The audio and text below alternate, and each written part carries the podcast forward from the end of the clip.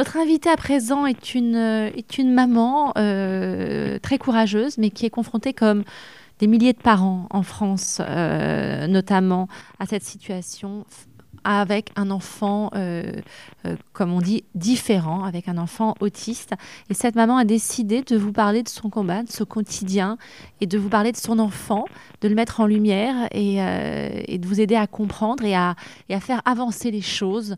Parce que c'est pas facile quand on a un enfant autiste en France, je dis bien en France, car on n'est vraiment pas aidé, contrairement à d'autres pays.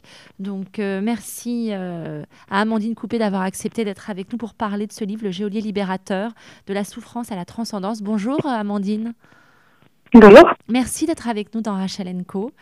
Euh, je sais que c'est pas évident de parler dans les médias, surtout de parler d'un sujet comme celui-ci, mais c'est important car vous allez aider beaucoup d'autres familles qui vivent euh, eh bien, votre histoire, comme vous avec Maxence. Euh, donc tout a débuté le 8 octobre 2004. Ce petit bout de chou est arrivé euh, au monde et, a fait de vous la plus heureuse des mamans. C'est exactement ça, oui. C'était, ça a été une, rencontre, une, une, révélation et de, de, qui j'étais. Je voulais vraiment avoir un enfant et Maxence, c'était vraiment le petit garçon que j'attendais.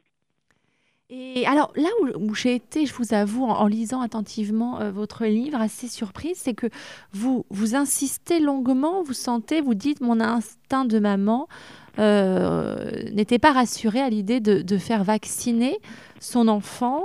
Et, euh, vous dites que euh, la, pédiatre, elle, était, ben, c'est normal, hein, quand on va chez le pédiatre, on a confiance, elle vous rassurait, mais quand même, vous aviez des doutes parce que elle vaccinait beaucoup, beaucoup, beaucoup. Et, quand vous avez émis à un moment, pour un dernier vaccin, une réserve et vous ne vouliez pas, vous avez eu à peine le temps même de, de, de lui dire votre votre inquiétude que votre enfant était déjà euh, avec, euh, eh bien, dans ses mains la, seringue euh, de l'autre côté, elle était en train de le vacciner. Et vous dites que c'est là où, ce 23 septembre 2005, premier jour et pire jour de votre vie, car pour vous, l'autisme de votre, votre enfant est un autisme intestinal, comme le confirment les recherches d'Andrew Wakefield, euh, et, pour vous, cet autisme est lié à la vaccination Oui, mais j'en suis persuadée. Euh, après, il y a beaucoup de formes, il y a beaucoup de, de degrés d'autisme. Il y a autant de, de causes ou de ces euh, de, de problèmes liés à l'autisme. Oui, c'est assez compliqué. Hein. Il, y a, il y a le syndrome, voilà, il y a, une, il y a tout ce qui est syndromique il y a tout ce qui est environnemental, il y a tout ce qui est bactérien, microbien. Euh, on a fait tous les tests chez pense et euh, voilà, il y avait strictement rien au niveau du cariotype, tout était nickel.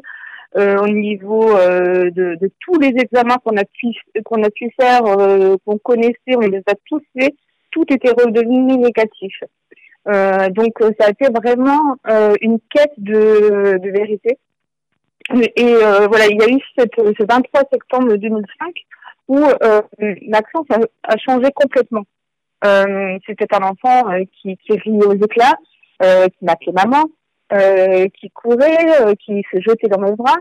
Et c'était voilà. Et on a eu ce 23 septembre 2005 un Maxence qui commençait à partir. son regard n'était plus dans le mien. il était vraiment fuyant. Il s'est voilà, il, il, a eu sa peau complètement brûlée. Euh, juste après la vaccination, d'une forte fièvre. Euh, et ça a été euh, ça, a, été le départ de Maxence. Le 23 septembre 2005, ça a vraiment été son départ. Et juste après euh, la vaccination, on s'est dit peut-être une coïncidence. Et plus les recherches avançaient, et plus on a pu comprendre qu'en fait l'autisme était lié à la vaccination. Quel âge Comment réagit Maxence euh, aujourd'hui? Vous avez une petite fille depuis, donc Maxence a une sœur. Quelles sont les mhm. relations euh, entre les deux? Est-ce qu'elle arrive à capter son attention? Est-ce qu'il sait que c'est sa sœur? Euh, Je vous pose cette question parce que j'ai reçu dans cette émission Églantine Émeillé. alors, son mhm. fils n'est pas autiste, hein, c'est, il est polyhandicapé. Mais elle expliquait longuement la relation entre son autre enfant et, et, et, son petit bout de chou, et c'était assez compliqué. Comment ça se passe, vous, avec Annabelle et Maxence? C'est très fusionnel. C'est une relation très, très, très fusionnelle. C'est son grand frère. c'est son grand frère. Et pour Maxence, c'est sa petite sœur. Euh, et c'est ce que j'explique dans mon livre, c'est que Annabelle a toujours, bien sûr, elle a été effrayée euh, de, de, voir Maxence au début, euh, de voir dans des étapes émotionnelles dans lesquelles il se mettait. mais c'est devenu une telle routine qu'elle a appris à aimer Maxence tel qu'il était, beaucoup plus facilement que moi. Elle a accepté beaucoup plus facilement la différence car elle l'a toujours connu. Euh, moi, j'étais restée figée euh, sur ce petit garçon qui m'appelait maman et qui venait se jeter dans mes bras. vous, vous soulevez un point essentiel qui d'ailleurs chez moi suscite une grande colère. J'attends que les politiques réagissent. Malheureusement, beaucoup de familles, beaucoup de parents, même si on n'a pas d'enfants autistes et qu'on trouve ça d'une telle injustice, mmh. sont dans le désarroi et on se demande ce que font les politiques. C'est le, la lâcheté, hein, et je ne pèse pas mes mots, de l'éducation nationale. Vous racontez ce moment où vous avez voulu inscrire euh, Maxence euh, à l'école. L'école est obligatoire. Et cette directrice d'établissement qui vous le dit, en effet, c'est obligatoire, mais concrètement, je ne le ferai pas et je ne prendrai pas votre enfant. Et ce refus et vous avez vu ces rentrées d'école, et on en parle dans les médias, et oui, c'est l'euphorie, les parents.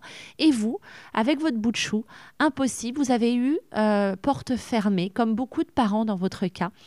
Quand l'éducation nationale va enfin assumer sa responsabilité et encadrer ses enfants, parce que ce que vous venez de dire sur votre fille, ça peut se passer avec d'autres enfants. Les enfants sont les mêmes si on leur explique que voilà, il faut les intégrer, que cet enfant est le même et ça se passerait bien. Comment, quel est votre combat au quotidien aujourd'hui?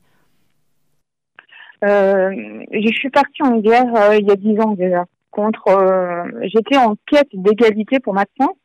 Euh, je partais en guerre contre le gouvernement, les gouvernements successifs qui nous promettaient à chaque fois monde de merveilles.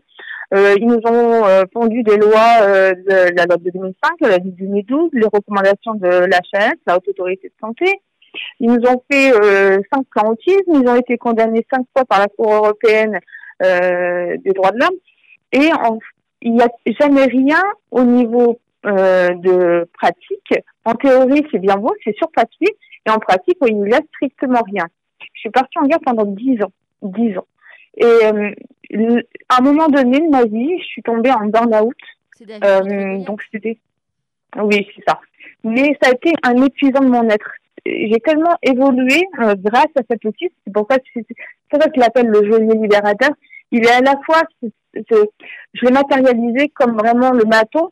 Euh, il est vraiment ce, côté casanier, mais qui m'a ouvert les yeux sur la réalité de ce que ce qu'était le ce le monde. Et je n'attends plus rien. Je n'attends strictement plus rien du gouvernement.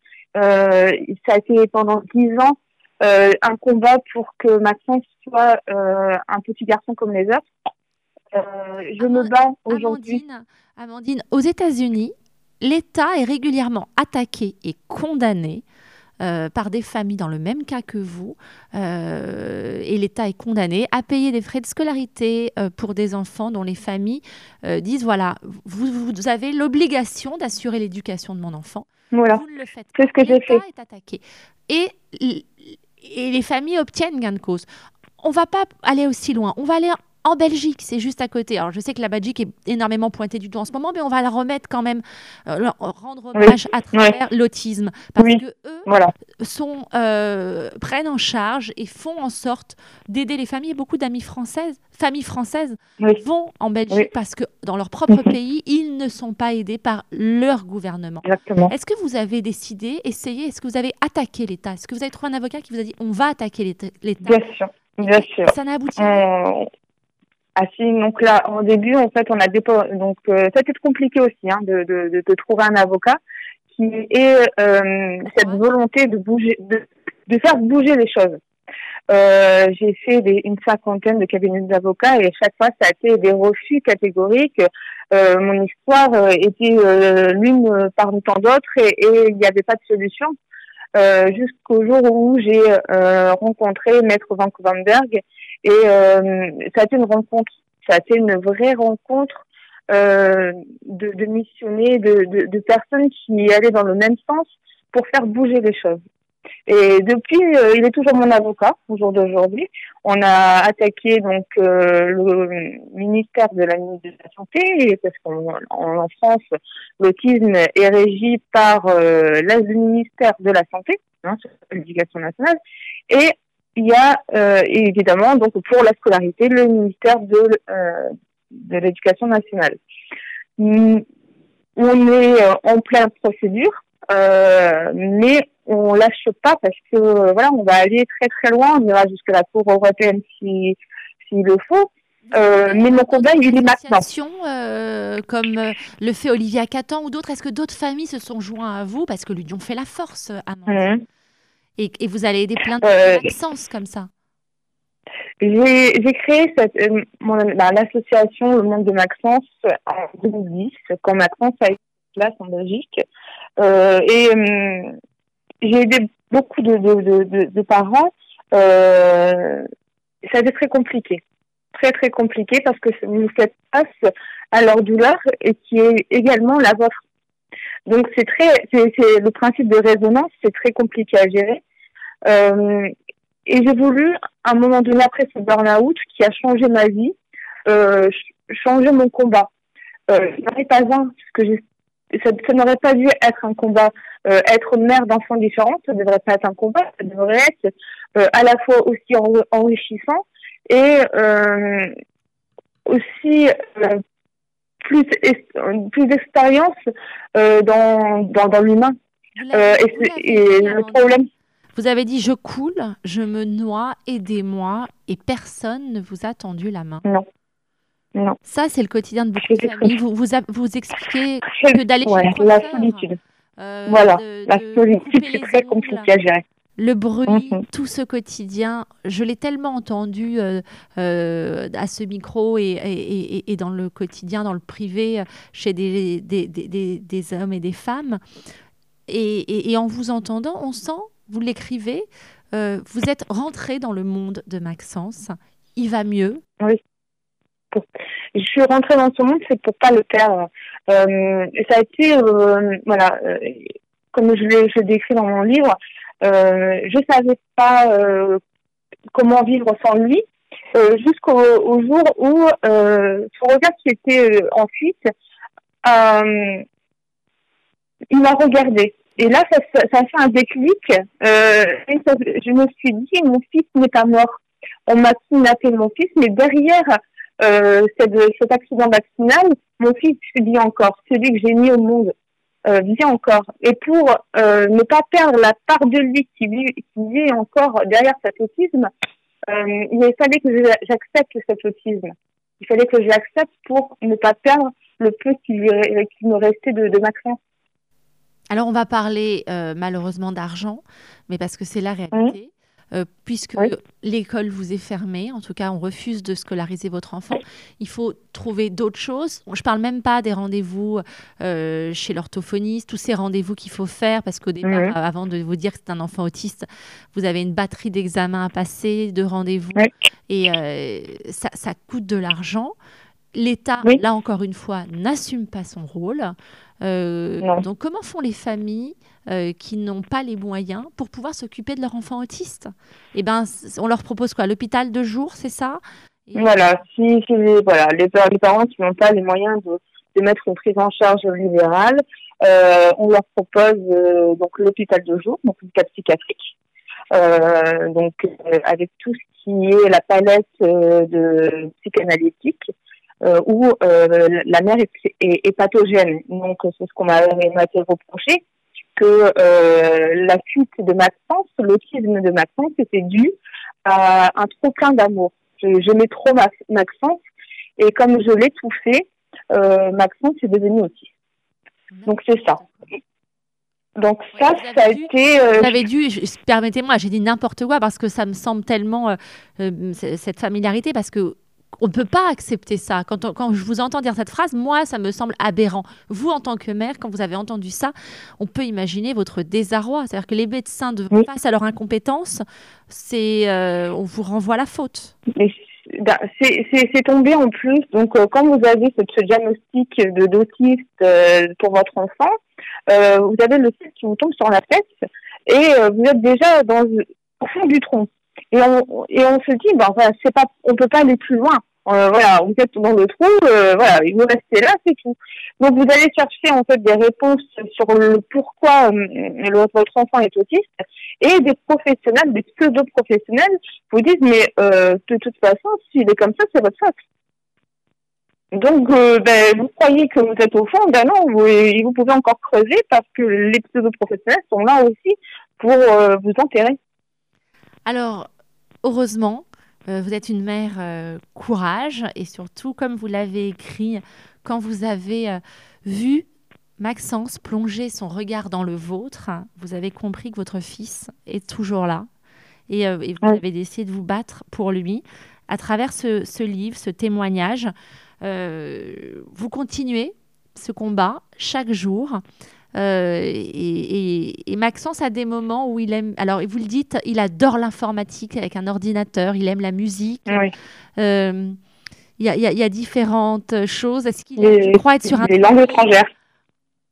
Voilà, les langues étrangères. Il, est, il, il a, il a, il a ce, cet intérêt pour les langues étrangères. Il adore l'anglais. Il parle beaucoup mieux anglais que français. Bon, alors vous me faites plaisir si vous venez à Londres avec lui, vous m'appelez et euh, la journée avec vous et Maxence. Il n'y a pas de souci. Le geôlier libérateur de la souffrance à la transcendance, Amandine Coupé, c'est un témoignage fort, bouleversant que vous livrez. Et, tenez-nous au courant de votre combat. Euh, intervenez dans cette émission pour nous tenir informés euh, de la procédure avec votre avocat face à l'État. Et si on peut vous aider, nous le ferons et, et, continuez. Vous êtes, euh, voilà, vous n'êtes pas seul. Et embrassez Maxence. C'est très gentil. C'est très gentil. Merci encore. Merci.